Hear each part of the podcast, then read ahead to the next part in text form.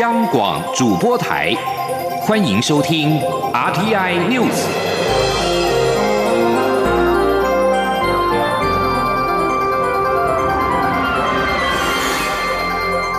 听众朋友您好，欢迎收听这节央广主播台提供给您的 RTI News，我是张顺祥。美国总统拜登誓言要抑制中国的野心，国务卿布林肯也强调与欧盟就中国议题紧密合作。在美中角力的背景之下，欧盟与中国外长八号将视讯通话，欧方如何表述与中国关系受到瞩目。欧盟外交和安全政策高级代表波瑞尔预计二月八号与中国外长王毅视讯通话。此外，中国即将在二月九号举办中国中东欧国家领导人十七加一视讯峰会，借此向美国新政府展现中国与整个欧洲如何深化合作。另外，欧盟二月下旬也将举办二十七个成员国外长会议，讨论对外关系。外界关注欧盟外长八号通话之后，是否会进一步说明与中国的关系。欧盟目前一方面想要跟美国重修跨大西洋伙伴关系，另外一方面则是有着与中国刚刚完成投资协定谈判的实质经贸利益。欧盟要如何走出战略自主之路，备受瞩目。研究显示。英国药厂阿斯特捷利康和牛津大学研发的疫苗，对 COVID-19 的南非变异病毒株所引发的轻度到中度感染，仅有极小的保护力。南非已经宣布暂停这一支疫苗的接种计划。南非金山大学一项研究的初期临床试验资料显示。阿斯特捷利康牛津疫苗在对抗 COVID-19 南非变异病毒株上面功效显著的降低。南非卫生部七号表示，政府正在等待科学家的相关建议。不过，预计二月展开的疫苗接种计划将会继续的进行，因为会有交生集团的疫苗跟辉瑞药厂的疫苗。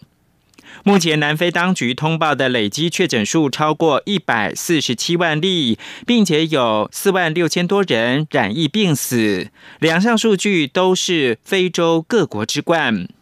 而在印尼，近期则是授权中国科兴生物的 COVID-19 疫苗，可以施打在六十岁以上的民众，以降低年长医护人员染疫风险以及年长者的死亡率。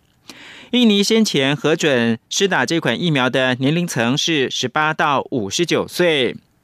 食品药物管理局的局长卢吉托七号表示，这些临床试验结果显示，两剂疫苗以二十八天的间隔施打，疫苗的免疫原性表现良好，接种者的抗体提升，没有严重的副作用，或者是因为施打疫苗死亡的案例。持续关注的是医药的焦点。台湾推动器官捐赠已经三十年，但至今观念仍然是不普及。医师表示，脑死病人可以捐赠器官，但是脑死的时候还是有心跳跟体温，再加上宗教的因素，因此民众普遍对于脑死弃捐的接受度不高。传统的死亡观念是目前弃捐遇到的最大阻碍。请听央广记者刘品熙的采访报道。台湾推动器官捐赠移植已长达三十年，但这些年来器官捐赠的风气并没有长足进步，主要还是因为民众根深蒂固的传统观念跟宗教信仰。振兴医院院长魏征表示。一般民众认知的死亡是心脏停止，但为了器官捐赠，医学上创造出新的死亡定义，也就是脑死。透过脑神经检测确认脑死不可能再活，便可捐赠器官。但许多人并不愿意在还有体温、心跳时捐赠器官，对此仍有疑虑。他说：“因为我们现在脑死的话，他是心脏还在跳的状态要捐的，他只是脑坏了，那体温这是正常的。”他看起来就像一个好人，只是不会呼吸、不会讲话，什么没有意识了，啊，心跳都好好的。那这种情况我们才能够用嘛？你说他已经心脏停了好一段时间，我们再来用，那就不行了。魏征指出，除了传统的死亡概念，许多人也受限于宗教信仰。国内多数民众信奉道教，而道教相信人有来世，所以担心如果弃捐，来世会缺少一个器官。像是基督教跟天主教就比较不在意死后的躯体，佛教也能够接受弃捐。魏征表示，台湾的器官捐赠大多不是靠劝募而来，多半是家属同意。但许多家属担心当事人的意愿，而重病的家人往往已经无法说话，难以了解意愿，所以会让家属却步。他呼吁民众可以在健保卡上注记，或是在生前就向周遭的亲朋好友表达愿意弃捐的想法。央广记者刘聘熙在台北的采访报道。国民党主席江启臣今天举行记者会，宣布国民党反来猪跟公投绑大选的两项提案，第二阶段的连数突破了五十万份。江启臣表示，在一个月内达成五十万份的目标，靠的不是国民党的动员，而是因为民进党轻视石安对直接民主出尔反尔引发的民怨。记者王维婷的采访报道。国民党一月九号起展开反莱猪和公投榜大选两项提案的第二阶段联署工作。国民党主席江启臣八号率领党务主管举行记者会，宣布。两项公投提案联署都已经突破五十万份。江启臣表示，是民进党轻视实安，对直接民主出尔反尔，引发民怨，才会在短短一个月内让两项公投案二阶联署的目标达阵。江启臣表示，国民党不会停止联署活动，会继续努力让执政者听到民众真实的声音。江启臣说：“我自己的服务处，我昨天进去看。”还有堆积如山的联署书还没有整理完毕，还上还送不到中央党部来啊！我相信还有很多其他的我们的民意代表啊，不光是国民党籍的，甚至还有一些无党籍的，很多啊，大家都陆续啊来帮忙这一次的联署，我要特别感谢大家。江启臣表示，今年八月二十八号的公投对台湾民主有特别意义，提醒执政者人民做主的重要性。他表示，开放来猪引发国内混乱，严重影响食安。面对这样的僵局，用公投帮蔡政府解套，才能深化台湾民主。江启臣表示，会尽快将确认好的联署书送交中选会，也呼吁中选会秉持行政中立，尽速审查，不要卡案。媒体报道，高雄市议员黄杰罢免案没有过关，但是国民党仍会维持公投为主、罢免为辅的路线。对此，江启臣表示，国民党最重要的事情就是公投。至于罢免，国民党尊重提案的个人或团体，也会视个案状况提供协助。国民党尊重民意，尊重民众行使公民权。至于是否会推动罢免立委与公投案同一天投票，江启臣说，是否能一起投票，并非国民党能决定，必须看中选会的安排。中央广播电台记者王维婷采访报道。司法新闻：台北地检署侦办劳动基金炒股案，今天依照贪污治罪条例、违反证交法等罪，起诉原劳动部劳动基金运用局国内投资组长尤乃文等十二人。检察官认为尤乃文饭后态度不佳，请法官从重量刑。原本案被告尤乃文等人目前羁押当中，台北地检署上午将本案移审台北地方法院。同案被起诉的除了尤乃文之外，还包括了保家资产管理公司的执行长唐楚烈。投资主管邱玉元、群益投信资产管理部的专业副总经理谢志英、研究员汤明珍、富华投信投资长邱明强、基金经理人刘建贤、研究员陈周伦、统一投信资深副总阙志昌、经理人郭世庆、孙明成、研究员于建业。另外，尤乃文的陈姓妻子。群益证券的林姓员工，统一投信的吴姓员工，则是获得不起诉的处分。检联调查保家资产管理公司的执行长唐楚烈、投资主管邱玉元等人，自二零一九年五月下旬开始，以谋易炒作远东公司股票，将股价拉抬之后，二零二零年的四月到七月间，计划要卖出股票套利，但售出数量不如预期，便联系尤乃文，疑似企图利用政府基金接手获利。司法官不当的交往引宴，重创到人民对司法的信赖。台湾陪审团协会今天公布最新的民调，表示有高达七成九的民众不满意司法院对此案的惩戒结果，对司法的信赖度下降到不到三成，已经是历史新低。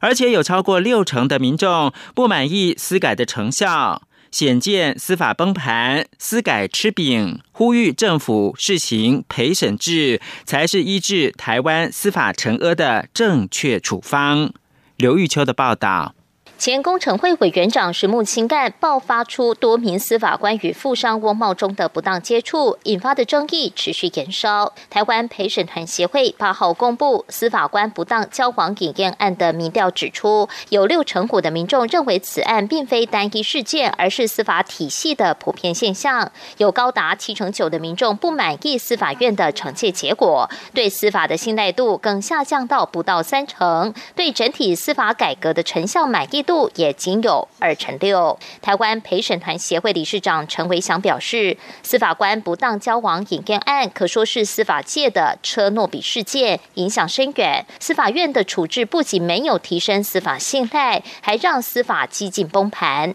但有超过七成六的民众赞成采用陪审制来改善司法现象，显见陪审制才是医治司法成歌的正确处方。有这个超过百分之六十，啊，六成的民众他不满意近年来的司法改革，哦，这个如果从考试来讲就死当了。所以，我们今天的标题就是，哦，这个司改吃饼。那么，我们另外也，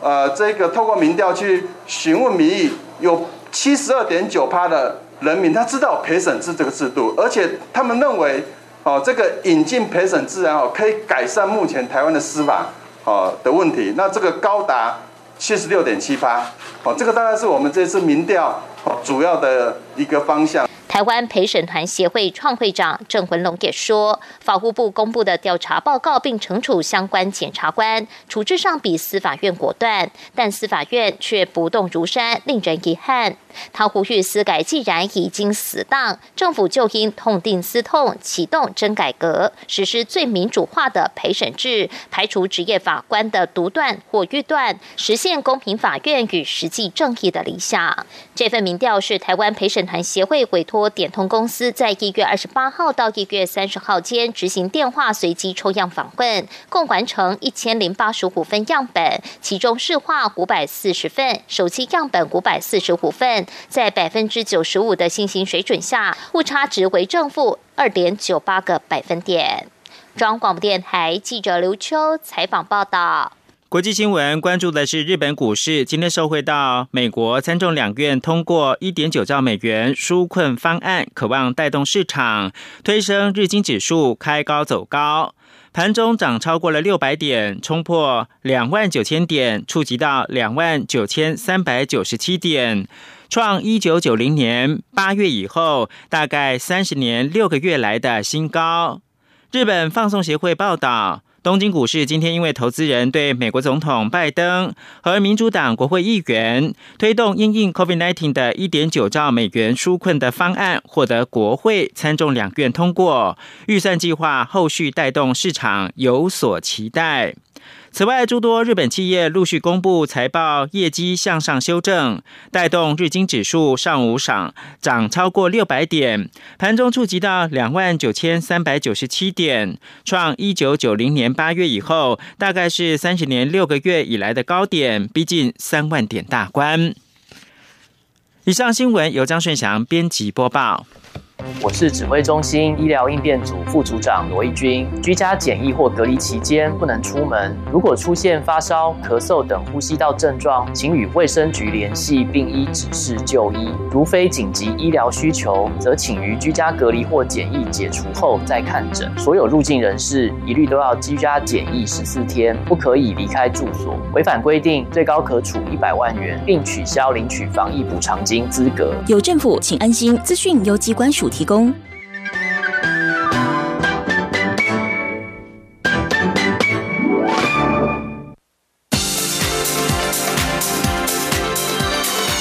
这里是中央广播电台台湾之音，欢迎继续收听新闻。欢迎继续收听新闻，我是陈怡君。前美国国务卿舒兹六号以百岁高龄去世。他在雷根政府时代揭示了对台六项保证，至今仍然是美国对台政策的基本方针。舒兹生前是史丹佛大学智库胡佛研究所的杰出研究员，史丹佛大学商学院名誉教授，职涯在政府、学术界和商界都有杰出的表现。舒兹在一九八二年八月十七号发送给时任美国在台协会处长李杰明的电报，揭示对台六项保证，包括未改变关于台湾主权的立场，不对台施压，要求台湾与中华人民共和国谈判等，至今仍是美国对台与对中政策的基本方向。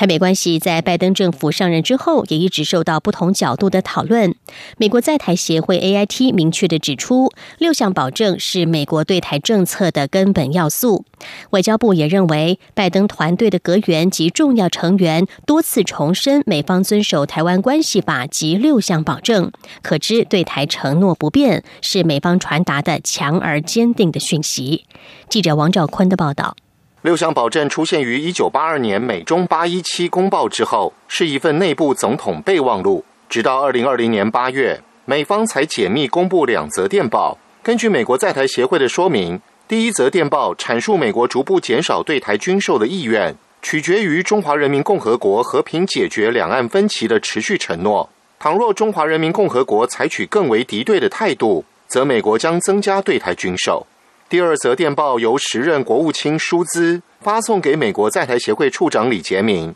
明确写出六项保证的内容。美国在台协会表示，六项保证始终是美国对台及对中政策的根本要素。二零二一年一月二十号，拜登就职，美国国务院在三天后发出新闻稿，说明《三公报》《台湾关系法》六项保证的对台承诺，是拜登政府目前白纸黑字明确写出的政策立场。加上团队成员的多次涉台发言，我外交部深信拜登政府挺台立场没有改变。外交部发言人欧江安说：“他们也强调，特别是强调这个美国对台湾的承诺是坚若磐石，Our commitment to Taiwan is rock solid。啊，所以美国对台湾的各项承诺、安全承诺不变，而且是坚若磐石，这是一个很强、坚定的一个讯息哦。”外交部重申。我国政府会持续与拜登政府紧密合作，在既有坚实友好基础上，共同深化台湾与美国的全方位合作伙伴关系。中央广播电台记者王兆坤台北采访报道。芬兰第一大报《赫尔辛基日报》以在台湾自由自在、不受武汉肺炎疫情拘束的一天，描绘出了目前全世界少数不受到疫情影响的日常生活，图文并茂的介绍台湾防疫的成效。报道指出，台湾有将近两千四百万人口，却只有九百零多起的确诊案例，个位数的死亡案例。餐厅、学校、工作及休闲娱乐仍然像疫情爆发之前一样正常的运作，这是连在全世界疫情控制较佳的芬兰也做不到的。报道中说，两千零三年中国隐匿了 SARS 疫情，造成 SARS 在台湾爆发，并且导致超过七十人死亡。台湾学得经验，在二零一九年底中国传出不寻常的疫情时，立刻采取行动，遏制疫情蔓延到台湾。台湾政府提供清楚而明确的防疫资讯，民众遵从政府指示，包括戴口罩等政策，让台湾的经济及日常生活如常运作。在全球因为疫情实施宵禁或是封城将近一年的今天，赫尔辛基日报亚洲特派员在台湾度过了充满乐趣的一天，能够尽情的享受做脸、按摩，在餐厅用餐、参观博物馆以及观赏表演等等。赫尔辛基日报是芬兰的第一大报，也是首都政要及各界精英必读的报纸，极具有影响力。农历春节即将到来了，每年总统府的一元福袋都受到民众的热烈欢迎。总统府发言人张敦涵今天表示，今年因为总统、副总统并没有安排春节期间庙宇参香的行程，要对要前往行程索取福袋的民众致歉。张敦涵表示，总统府印制的一元福袋也会依往例配送给立法院，再分送有需要的朝野立委，并且配送给外交、侨务、军警等相关单位。他还表示。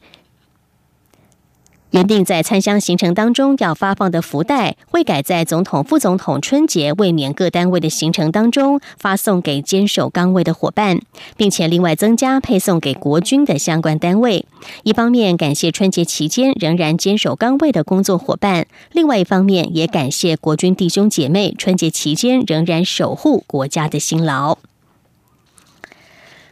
国立屏东科技大学最近举办了侨生春节联欢的活动，吸引校内十个国家及地区将近一百二十名的学生参加。现场除了安排歌唱及趣味游戏，还选出穿得最喜气的红色先生与红色小姐。最后，这两个头衔都由马来西亚学生夺得。记者陈国维的报道。屏东科技大学在农历春节前为无法返乡的境外生规划一连串活动，其中侨生春节参会热闹滚滚，现场特别以侨字的春联意象作为舞台背景，并穿插游戏，还邀请马来西亚毕业侨生陈慧婷回母校献唱动人歌曲。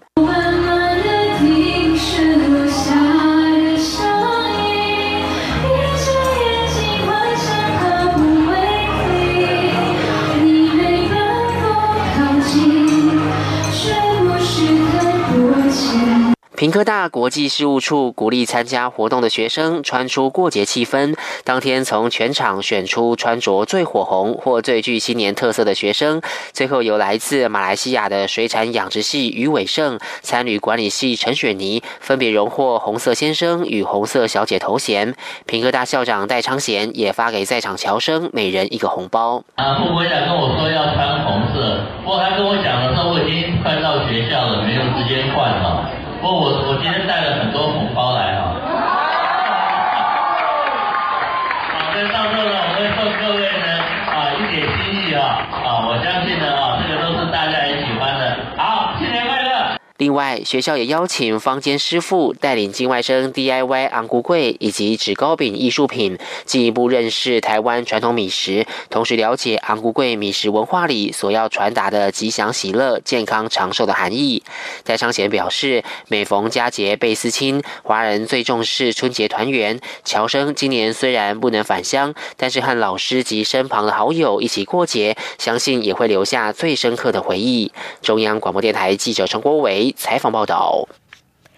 为了强化亚洲地区动物园之间的专业合作，台北市立动物园与日本京都市动物园今天以线上形式签署了合作协定备忘录。未来双方将透过交流展开生物多样性保育工作。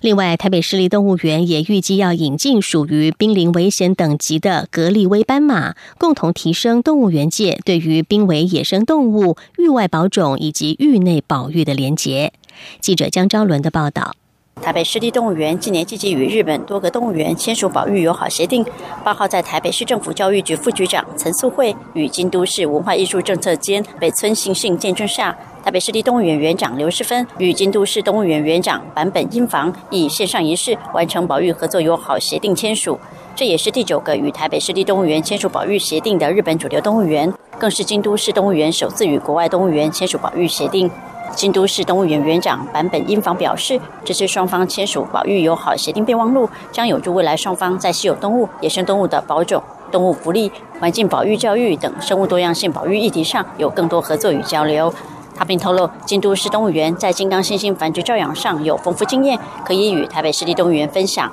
另外，京都市动物园也将送被列为濒危动物的年轻雄性格列威斑马到台北市立动物园，强化该物种族群的繁殖。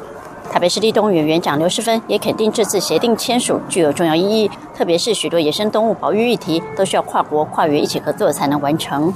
格列威斑马因为条纹相当漂亮，甚至还有人以斑马界的名模来赞誉它们。先前台北市立动物园也有过格列威斑马，后来因为年龄老化，最后一只格列威斑马也在两年多前逝世。台北市立动物园发言人曹先少强调，族群数量少的保育动物，若仅靠几个动物园，无法维持太多个体。京都动物园计划将格列威斑马送到台北市立动物园，就是一个很好的例子。透过更多动物园间的合作，国际网络串联，就可以进行血缘或个体交换，落实野生动物的保育与保存。曹先少说：“动物园的未来就是我们有任何的动物典藏，其实可能是跟域内，就是野外动物的族群保育是有关系。”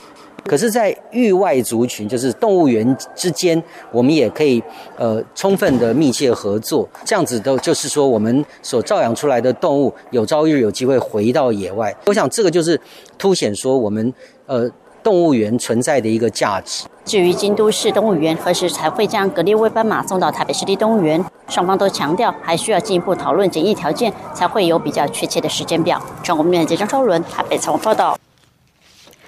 反来朱医师苏伟硕今天与他的妻子联袂北上立法院召开记者会，控诉空屋杀害儿童，伤害他们的大脑，要求经济部在四月四号的儿童节之前要关闭高雄新达电厂燃煤机组，并且解决中钢制造的空屋。记者林永清的报道。医师苏伟硕与妻子王文兴八日召开记者会，指出有研究发现，空气中的污染物 PM 二点五年均值每增加十微克立方米，五岁以下的儿童死亡率就会提高百分之三点四。且空污影响儿童脑部发育的研究，早在十年前就引起医学界重视。苏伟硕表示，世卫组织二零一八年就提出必须提供儿童清净空气。四月四日是国际儿童节，他要求经济部应关闭台电公司所有。有燃煤机组，并解决中钢所制造的空污。苏伟硕说：“如果经济部没有办法在承诺四月四号之前停掉造成中南部非常严重污染的两大来源的话，那在过完年我们会来纠集中南部总共有九个县市受害儿童的父母啊。”因为儿童受到这个 PM 二点五，他受到的健康方面的危害是非常清楚的。苏伟硕强调，年后就会展开中南部空屋受害者登录行动，在系统建制完成前，王文兴也呼吁民众要自行记录空屋严重时发生的相关症状及资讯，包括日期、时间、症状严重程度以及当天空气品质与天气等，作为未来向相关单位就责求偿的依据。央广记者林永清采访报道：因应台湾空气品质不佳，环保署在昨天也表示，在电厂的降载方面，包括了协和、林口、台中、麦寮及新达等电厂，从六号凌晨开始都持续的降载减排，总体整体的燃煤电厂机组降载减少发电合计达到了百分之七十，同时各县市也启动了应变机制。环保署也预估，十号可能会有全台的降雨，空气品质才会明显的改善。国际的天气，荷兰和德国的部分地区七号出现白茫茫的一片，突如其来的暴风雪导致了飞机与火车交通中断，一些 COVID-19 的裁剪工作也因此暂停。这场被荷兰气象人员称之为“达西风暴”的暴风雪，挟着高达时速九十公里的风势袭来。荷兰当局对全国宣布了罕见的红色紧急状况，这也是荷兰超过十年来第一场暴风雪。荷兰阿姆斯特丹史基普机场数十个航班延误或取消，南部爱因霍芬机场则取消了所有的服务，所有火车也停驶，包括前往德国的国际线。荷兰首都阿姆斯特丹的电车也暂停营运，海牙还发生电车因为大雪出轨的事故。根据荷兰广播基金会的报道，荷兰大部分地区积雪五到十公分，部分地区甚至有三十公分的降雪量。气象预报人员也建议民众避免外出。海地当局在七号宣布，成功破获了一个意图谋杀摩伊士总统以及推翻政府的政变计划，逮捕了二十三人，包括一名最高法院法官，使得这个加勒比海国家政治紧张局势恶化。海地司法部长文森形容，这是一次未遂政变。反对派领袖本周曾经宣布计划以新国家元首换掉摩伊士，他们并指控摩伊士独裁专制，海地在他的治理下经济一团混乱。反对派计划要求公民社会成员和反对派阵营领袖选出一名现任最高法院法官来担任新总统，而不是等到九月的大选。以上 T N News 由陈义军编辑播报，谢谢收听，这里是中央广播电台台湾之音。